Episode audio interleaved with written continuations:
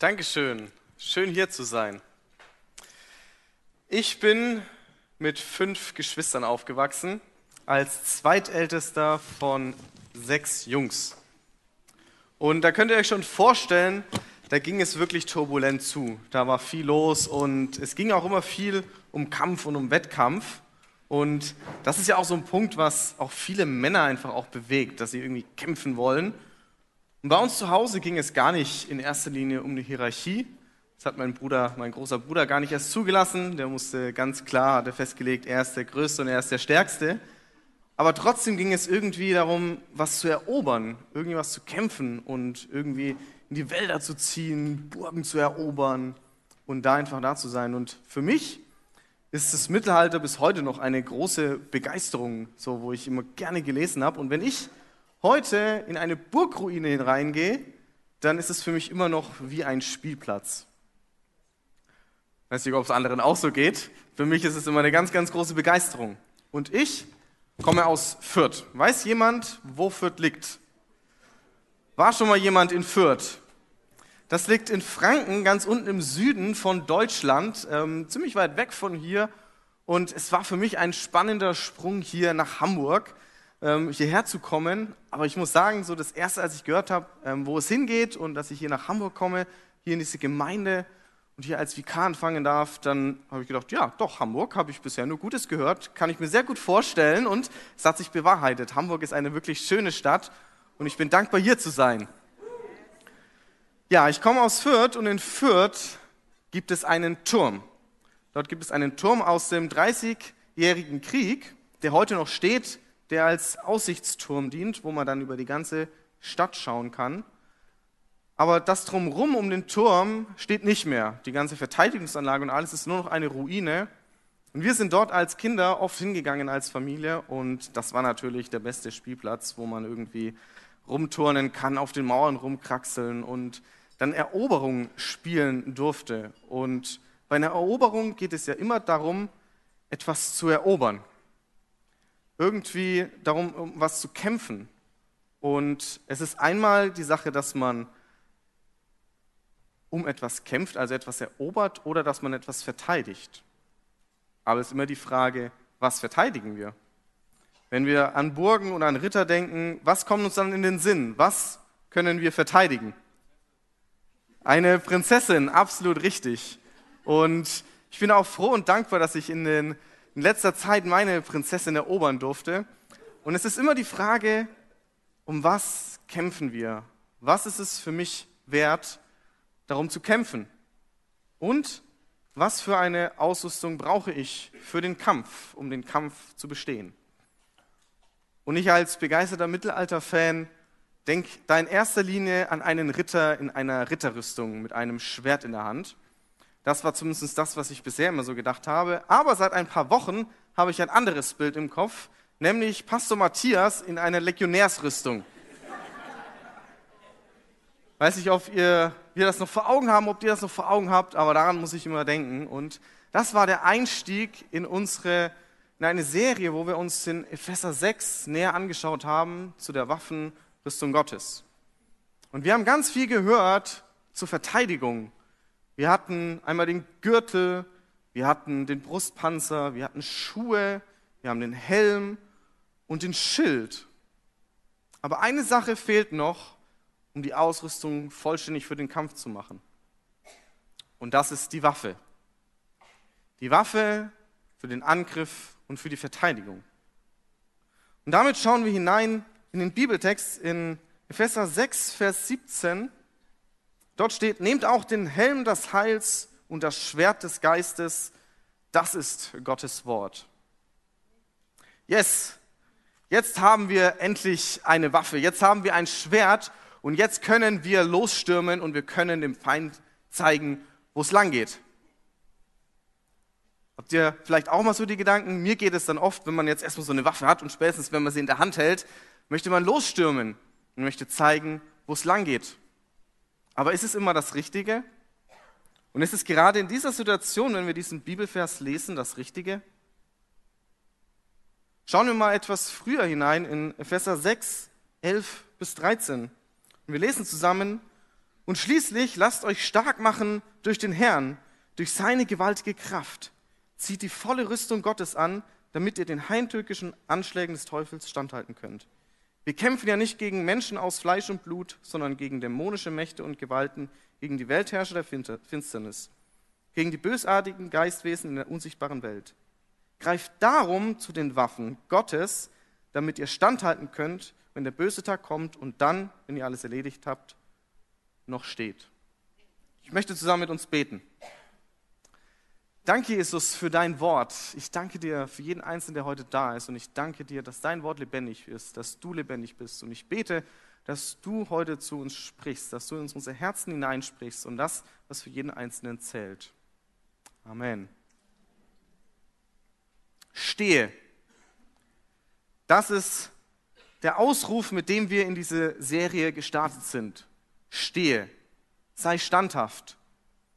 Und das ist auch das, was wir hier in Vers 11 und in 13 lesen können, dass es darum geht, zu stehen. Wir sollen standhaft sein, wenn die Angriffe kommen. Und es geht nicht darum, einfach loszupreschen und für Recht und Ordnung zu sorgen, wenn wir jetzt eine Waffe haben, sondern es geht darum, den Angriffen standzuhalten und am Ende noch stehen zu können, am Ende noch aufrecht stehen zu können. Es ist nicht die Frage, ob wir gewinnen. Der Sieg ist da. Jesus hat gesiegt. Aber es ist die Frage, wie stehen wir am Ende? Und auch wenn wir jetzt eine Waffe haben, geht es darum, die Angriffe abzuwehren und nicht einfach nur loszupreschen. Aber was bedeutet es denn noch? Was bedeutet jetzt dieser Vers oder dieses Schwert? Und wir schauen dazu heute in drei Fragen hinein oder stellen uns heute drei Fragen, um in diesen, dieses Thema einzusteigen. Und wir haben einmal, was bedeutet die Symbolik des Schwertes? Was hat es damit zu tun? Was hat es mit dem Schwert des Geistes auf sich, von dem wir hier lesen? Und wie können wir das Schwert des Geistes im Kampf einsetzen? Was bedeutet das ganz praktisch für uns? Schauen wir als erstes das Schwert an als solches, wie wir es vielleicht jetzt hier sehen. Matthias hatte noch mal ein anderes, er den Gladius, was sie damals bei den Römern hatten, bei den Legionären. Es war damals eine gängige Waffe, mit denen man für Recht und Ordnung gesorgt hat, versucht hat, Gerechtigkeit durchzusetzen und den Feind zu besiegen, zumindest die vermeintliche Gerechtigkeit. Als Paulus hier von diesem Schwert spricht und davon schreibt, kommt bei den Lesern direkt dieses Bild von einem Schwert, das sie aus dem Alltag kennen, in den Kopf. Also ich kenne es jetzt nicht mehr aus meinem Alltag. Ich weiß nicht, wie es euch geht, dass das Schwert man eher aus dem Film kennt und es gar nicht mehr was mit dem Alltag zu tun hat.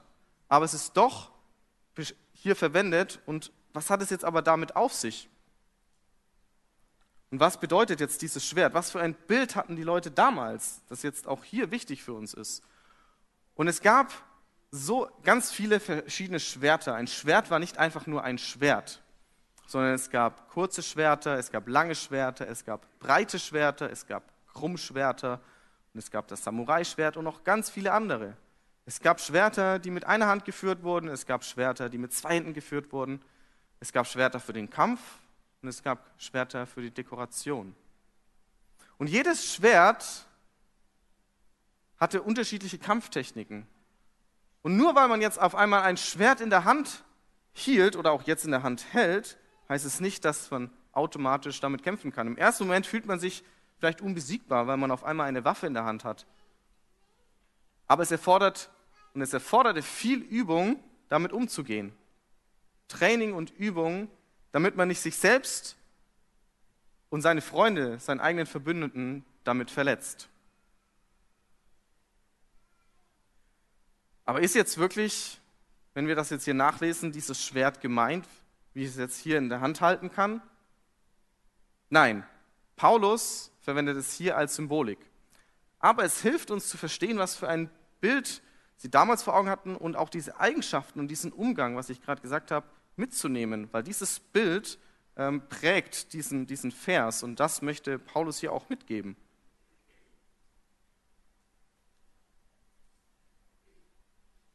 Aber Paulus nimmt es hier als Symbolik und verwendet es hier als Schwert des Geistes.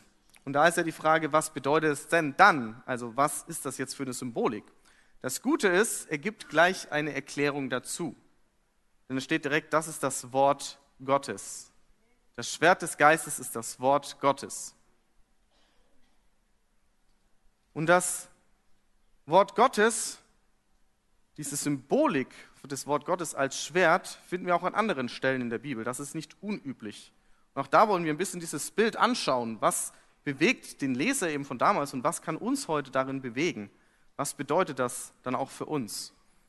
Und zu der Zeit, damals, als es geschrieben wurde, hatten, ja, hatten auch die, die jüdische Tradition, hat auch dieses Wort Gottes als Schwert gesehen, als Schwert, mit dem man fechten kann, argumentieren kann und kämpfen kann. So sehen wir das auch schon im Ersten Testament. Wir sehen es aber auch im Zweiten Testament.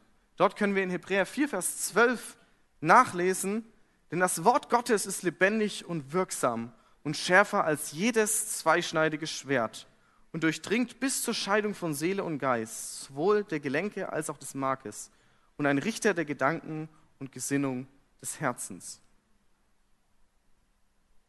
Hier in Hebräer 4, Vers 12 wird das griechische Wort Logos verwendet, was so viel für wie das geschriebene Wort bedeutet. Geschriebene Wort in Form der Bibel, wie wir sie kennen, zu der Zeit damals die Tora. Und diese Worte, die wir in der Bibel nachlesen können, werden hier beschrieben wie ein zweischneidiges Schwert, das unser Innerstes durchschauen kann, durchforsten kann, unsere Gedanken, unsere Herzen und Dinge abtrennen kann. Das ist das, was das Schwert machen kann. Die Wahrheiten, die wir in der Bibel nachlesen können, können wie ein Schwert sein, das die Lüge von uns abtrennt. Und das ist das Wort Gottes, das geschriebene Wort Gottes. Ich habe dazu eine Geschichte aus, aus meinem Leben. Meine Eltern, meine leiblichen Eltern sind geschieden. Und ich habe auch einige andere christliche Ehepaare gesehen, bei denen es auch so ist. Meine Eltern haben lange zusammengelebt, haben eben auch Kinder, wo ich auch dabei bin. Und sie, und sie haben, sie kennen Jesus. Sie sind in der Gemeinde. Und trotzdem hat es nicht geklappt. Und da war für mich diese Angst, dass es mir auch so gehen würde. Da waren Lügen, ich dachte, ah, das kriege ich nicht hin und ich hatte Angst davor. Und ich habe mir Menschen gesucht, einen Mentor, mit dem ich darüber reden kann und der Wahrheit in mein Leben gesprochen hat. Der die Wahrheit des Wortes Gottes in mein Leben gesprochen hat. Denn wir können nachlesen, dass Gott möchte, dass mein Leben gelingt. Er möchte, dass dein Leben gelingt. Und das gilt auch für die Ehe. Und so konnte es abgetrennt werden und diese Lüge, die in meinem Leben war, und die Wahrheit konnte in mein Leben hineinkommen. Und so kann das Wort Gottes abtrennen. Und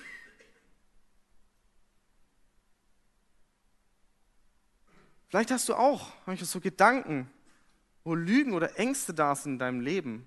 Vielleicht in der gleichen Situation oder auch andere Situationen. ich möchte dich ermutigen, Such dir Menschen, die Wahrheit Gottes in dein Leben hineinsprechen, die das Wort Gottes in dein Leben hineinsprechen. Und werde selbst zu einem Menschen, der Wahrheit in das Leben von anderen Menschen hineinspricht.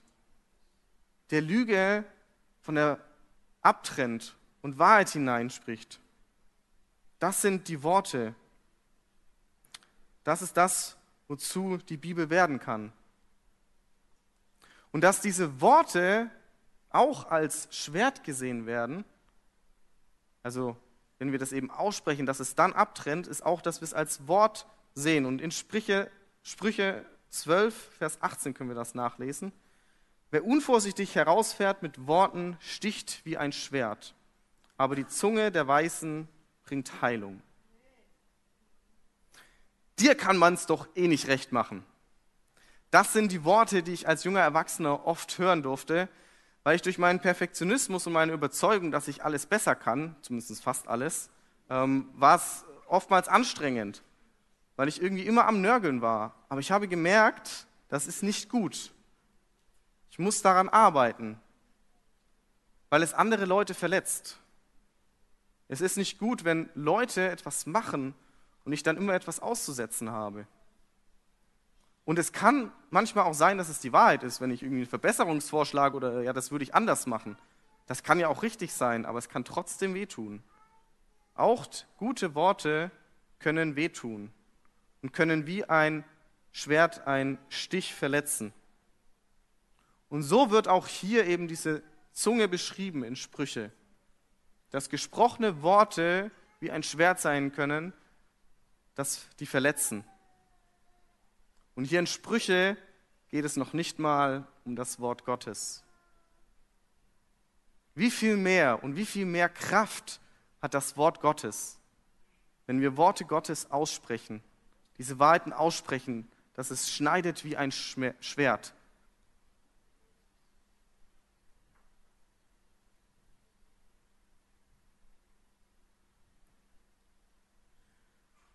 Und jetzt wollen wir mal ein bisschen tiefer noch hineinschauen in den Epheser, um noch ein bisschen mehr zu verstehen, was es mit diesem Schwert des Geistes auf sich hat. Denn bisher haben wir jetzt angeschaut, okay, es ist diese physische Waffe, die als Symbolik verwendet wird, wo wichtige Gedanken für uns drinnen sind.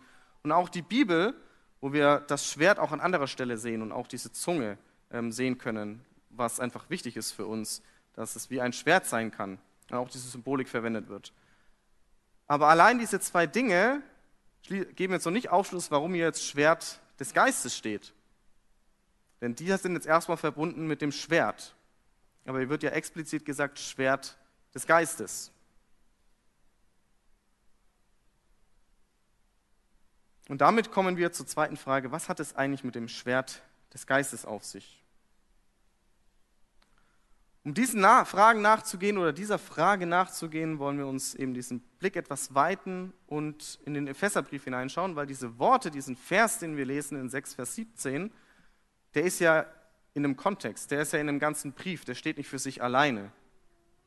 Deswegen wollen wir hineinschauen, wie sieht eigentlich dieser Geist und der Heilige Geist, der da jetzt mit drinnen steckt, ist es denn der Heilige Geist?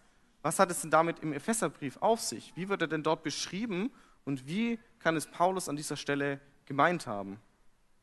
Und an anderer Stelle wird der Heilige Geist, wird der Heilige Geist auch wirklich benannt als dieser Geist von Gott.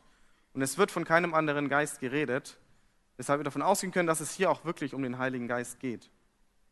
Und es gibt auch andere Beschreibungen und Bezeichnungen für den Heiligen Geist. So können wir nachlesen in Epheser 1, dass der Heilige Geist als Kraft beschrieben wird. Als Kraft, durch die Jesus von den Toten auferstanden ist. Und durch Jesus sind wir gerettet, durch die Kraft des Heiligen Geistes. Durch den Heiligen Geist haben wir Zugang zum Vater. Wir sind gesetzt in das Reich Gottes und haben Zugang zu seinem Frieden und zu seiner Liebe. Das können wir nachlesen in Epheser 2. Und in Epheser 3 wird von dem Heiligen Geist gesprochen als jemand, der unser Innerstes kennt und unser Innerstes stärkt. Der Heilige Geist ist die Stimme Gottes zu uns. Durch den Heiligen Geist spricht Gott zu dir und zu mir. Und er spricht durch uns, er spricht durch dich. Der Heilige Geist ist das gesprochene Wort Gottes.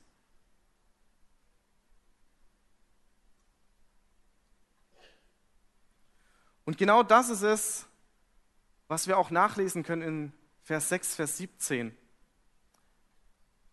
Dort wird das Wort Rämer für dieses Wort Gottes verwendet. Es ist das gesprochene Wort Gottes. Wir haben einmal Logos, das geschriebene Wort Gottes, und wir haben Rämer, das gesprochene Wort Gottes.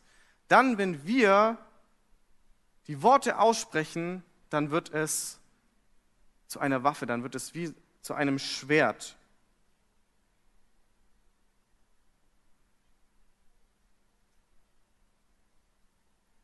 Die Bibel ist das gesprochene Wort des Heiligen Geistes. Ich glaube an eine Bibel, die vom Heiligen Geist inspiriert ist. Und wenn wir jetzt in Epheser 6, Vers 17 hineinschauen und von dem Schwert des Geistes sprechen, von dem Wort Gottes, dann ist eben genau das gemeint. Die Bibel als gesprochenes Wort durch den Heiligen Geist. Aber es bleibt nicht dabei, denn es geht hier genau darum, dass wir die Worte aussprechen. Es geht nicht nur darum, dass es hier drinnen steht und das ist wichtig und das sind Wahrheiten, aber es geht darum, dass wir sie aussprechen. Denn dann werden diese Worte lebendig und dann werden sie zu einem Schwert und sie teilen zwischen Lüge und Wahrheit. Wenn wir das Wort Gottes aussprechen, wird es wie ein zweischneidiges Schwert. Es hilft uns, den heimtückischen Angriffen des Teufels zu widerstehen. Es hilft uns, davor zu retten und es kann uns helfen, andere davor zu retten. Durch Jesus in unserem Herz und den Heiligen Geist können wir das Wort Gottes aussprechen und dieses, diese Worte geben Leben. Sie schenken Leben und sie heilen Menschen.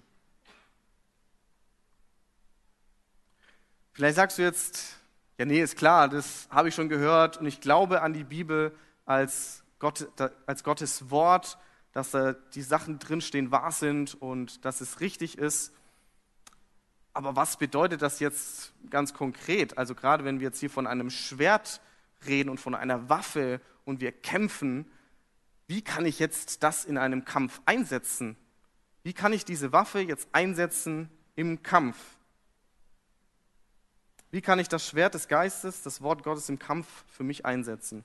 Und damit kommen wir zur dritten Frage. Was bedeutet es jetzt für mich, für dich? Das Wort Gottes hat Kraft und bewirkt etwas. Am Anfang, als die Erde erschaffen wurde, hat Gott gesprochen und es geschah. Er hat gesprochen und es wurde. Und in der Bibel haben wir Gottes Wahrheiten. Er hat es sich uns offenbart in der Bibel. Er hat sich offenbart, Wahrheiten über sich geschrieben und er hat Wahrheiten über dich und über mich geschrieben.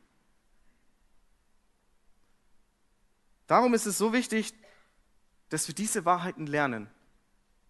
Dass wir sie lernen, indem wir in der Bibel lesen von diesen Wahrheiten, das, was Gott über dich gesprochen hat. Das, was Gott über andere Menschen gesprochen hat, über jeden Menschen. Lerne diese Wahrheiten kennen. Denn sie werden dir helfen als Waffe im Kampf gegen die bösen Angriffe. Sprich und es geschieht. Wenn der Feind etwas sagt über Menschen, du kannst das nicht, dann sprich, ich bin von Gott begabt. Wenn der Feind spricht, du bist es nicht wert, dann sprich, ich, Gott liebt mich. Und er gibt mir alles, was ich brauche und das gerne. Das und noch viel mehr können wir in der Bibel nachlesen. Das sind die Wahrheiten, die Gott über uns ausgesprochen hat, über dich ausgesprochen hat. Und mit diesen Worten können wir gegen die Lügen, gegen Ängste und gegen Sorgen bestehen. Und wenn der Feind etwas über Situationen sagt, das muss so sein, das kannst du eh nicht ändern, dann spricht Gott bestimmt den, der, den Lauf der Zeit. Gott bestimmt den Lauf der Zeit. So steht es in der Bibel. Mit Gottes Hilfe vermag ich alles zu tun. Deine Worte haben Macht. Und sie sind wie ein zweischneidiges Schwert. Deswegen sei bedacht mit deinen Worten denn du kannst auch damit andere verletzen. Und ich meine jetzt nicht ersichtliche Sachen wie irgendwie schlecht über jemanden reden ähm, oder Schlechtes über jemanden aussprechen, sondern gerade dann, wenn wir das Wort Gottes aussprechen. Auch da besteht eine Gefahr. Wenn wir die Versuchung von Jesus anschauen, bei, seinem, bei der zweiten Versuchung kommt der Teufel mit dem Wort Gottes. wo er zu Jesus sagt, aber in der Bibel steht doch geschrieben, wenn du dich hinunterstürzt, die Engel werden dich auffangen. Du wirst deinen Fuß nicht an einen Stein stoßen. Aber Jesus wehrt es auch da ab. Deswegen müssen wir aber aufpassen. So kann es für den einen, wenn wir es in der Bibel lesen und es da steht, und er verließ alles, ließ alle sein Hab und Gut zurück und folgte ihm nach, dann kann es für den einen diese Ermutigung sein, das Wort Gottes in sein Herz hinein und zu sagen, ja, ich möchte losgehen. Aber für den, es ist nicht für jeden so. Für andere, die lesen es in der Bibel und es ist eine Geschichte für sie. Oder es bedeutet einfach was ganz anderes.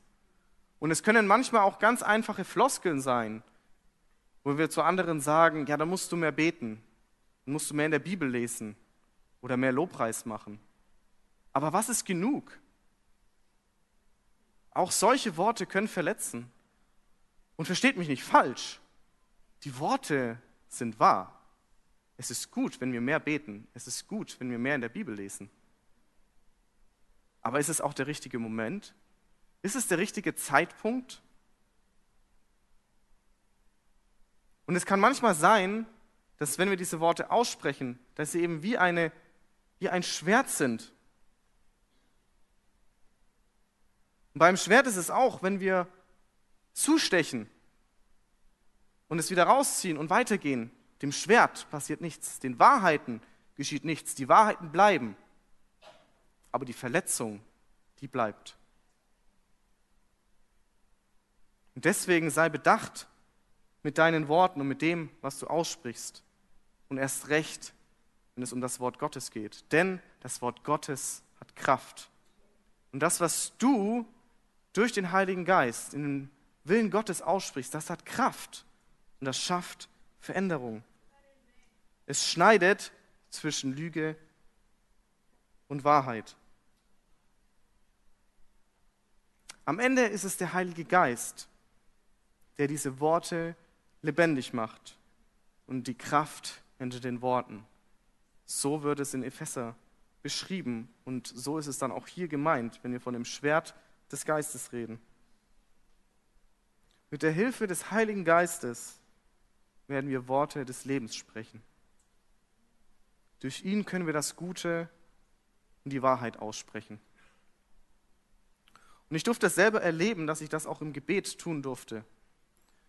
Ich habe ja schon gesagt, ich habe einige Brüder und einer dieser Brüder hatte in seinem Leben auch eine schwierige Phase. Manche würden es Pubertät nennen.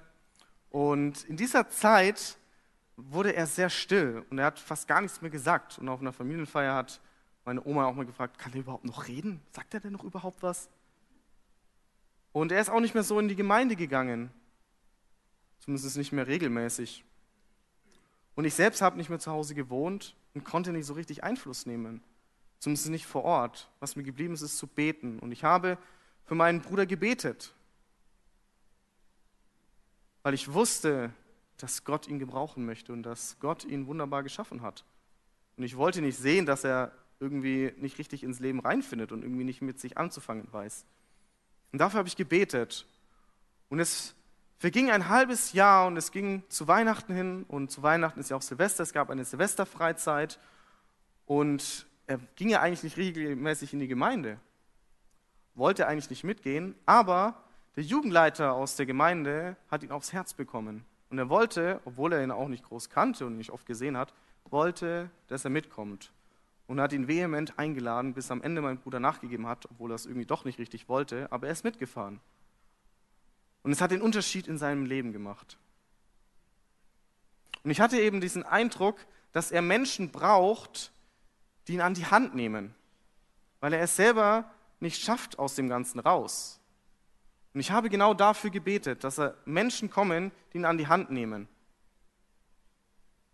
und ihm zeigen, dass er etwas anfangen kann mit seinem Leben. Und daran habe ich festgehalten und habe diese Lüge, wo manche dann sagen, ja, passiert es halt so, oder wo der Feind versucht, ihn niederzudrücken, abzutrennen, diese Lüge und zu sagen, nein, Gott kann etwas mit ihm anfangen. Und diese Freizeit war dieser, diese Kehrtwende. Er hat dort Freunde gefunden, ist wieder in die Gemeinde gegangen, Er war dann auch in einer anderen Gemeinde noch bei den Pfadfindern, bei den Roll Rangern. Und dort war auch ein junges Paar, das ihn aufs Herz bekommen hat, die ihn auch an die Hand genommen haben und sich in ihn investiert haben. Er ist dann später auch mit zu ihnen eingezogen. Das ist eine spannende Konstellation, dass sie da so eine WG gebildet haben. Es war gut für ihn. Und er hat angefangen, Bass zu spielen, weil er im Lobpreis dabei sein wollte. Später hat er sich auch Gitarre beigebracht und seit diesem Jahr leitet er den Lobpreis in der Gemeinde. Gebet als Waffe. Das haben manche vielleicht schon so gehört.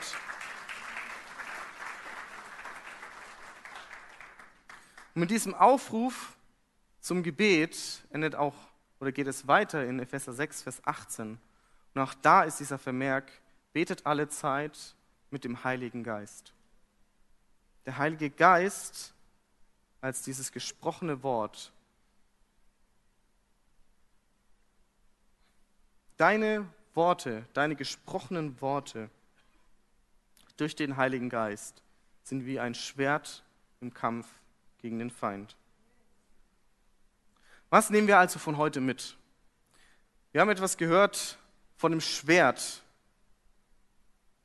von diesem physischen Schwert, das wir in der Hand halten können, das als gefährliche Waffe dient, zu Angriff und zur Verteidigung. Und die Bibel verwendet es auch an anderer Stelle, dieses Schwert, für das Wort Gottes. Für die Bibel die wie ein Schwert ist. Und sie verwendet auch unsere gesprochenen Worte, und gerade das wird interessant hier in Epheser 6, Vers 17. Unsere gesprochenen Worte, die wie ein Schwert sind. Sprich die Wahrheit und Gutes in dein Leben, in das Leben von anderen. Und ich möchte dich heute auffordern, über deine Worte nachzudenken, auf deine Worte zu achten, weil deine Worte haben Kraft. Und sie werden Menschen verändern, sie werden Situationen verändern. Ich möchte dich ermutigen, in deinem Umfeld, ob das Familie ist, Freunde ist, Uni oder Arbeit, genau das zu tun die Worte Gottes über Menschen auszusprechen und Wahrheiten in ihr Leben zu bringen. wir wollen uns diesen Moment nehmen, um ganz konkret zu überlegen, was für eine Person habe ich vor Augen, hast du vor Augen, was für eine Situation, in der wir das anwenden können, in der du das anwenden kannst. Wo möchtest du ganz konkret Wahrheit in das Leben von einem Menschen sprechen oder in eine Situation, die dich aktuell beschäftigt? Die in deinem Umfeld ist. Wo du das mitnehmen kannst, sagen kannst, ja, ich möchte Worte des Lebens sprechen.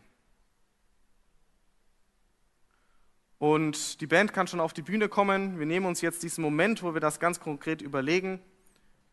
Geh du einfach so in dich hinein und ich möchte dich wirklich ermutigen, lass dich darauf ein, so eine Person ähm, rauszunehmen, was du mitnehmen kannst für heute oder für die Woche.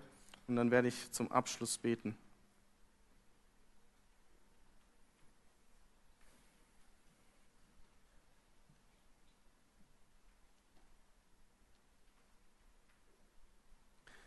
Danke, Jesus, für dein Wort.